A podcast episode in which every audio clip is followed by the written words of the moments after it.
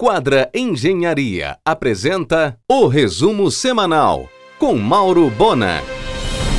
Depois de supermercado, magazine, home center, farmácia ótica, o grupo líder entra de cabeça no pet shop. O primeiro ponto vai abrir no Lojão da Quintina, neste semestre ainda. Aliás, o líder inaugura nesta quarta a sua 22 segunda loja, agora em Capanema. Negócio imenso, mix completo e gerando mais de 500 empregos diretos.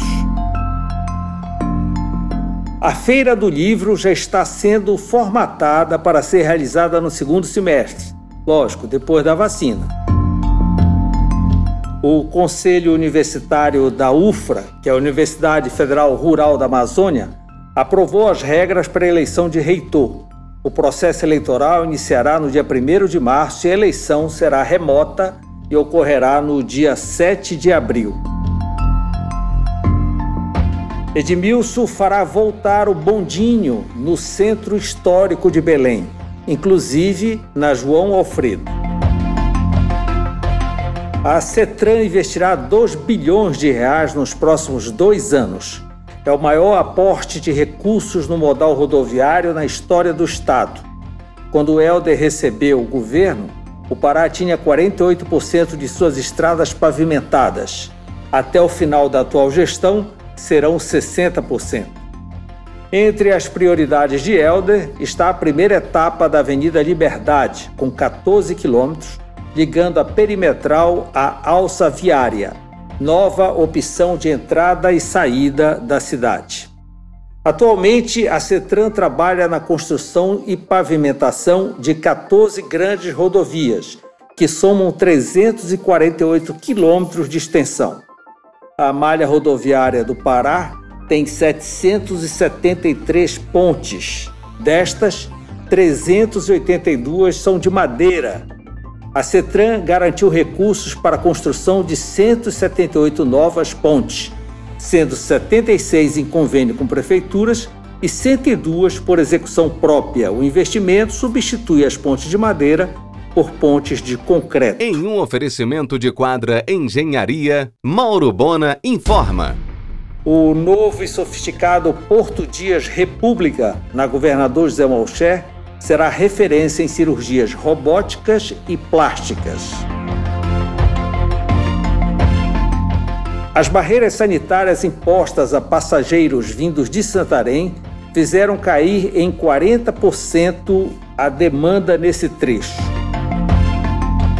Amanhã será a primeira operação em terminal flutuante em Vila do Conde mais uma opção para escoamento de grãos. Em um oferecimento de quadra Engenharia, Mauro Bona informa. Já em cartaz, o novo prato da boa lembrança do Família Sicília. Camusquim Especial é uma homenagem a Cláudio Rendeiro e seu personagem Epaminondas Gustavo. Será que a Capela Pombo resistirá à chuvarada desse inverno amazônico? É a grande preocupação de arquitetos ligado à preservação do patrimônio. A companhia Belém Academia está fazendo um retrofit do estacionamento da antiga chaminé, com novo acesso para a rua Municipalidade.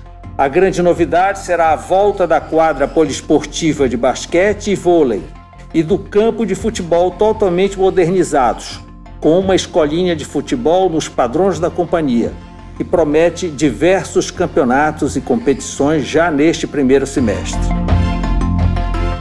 O estaleiro Maguari, em Iquaraci, entregou em janeiro 12 balsas graneleiras para Transdourada. Elas já estão transportando soja de Santarém. O ritmo do estaleiro é a construção de seis balsas por mês. Em um oferecimento de quadra Engenharia, Mauro Bona informa.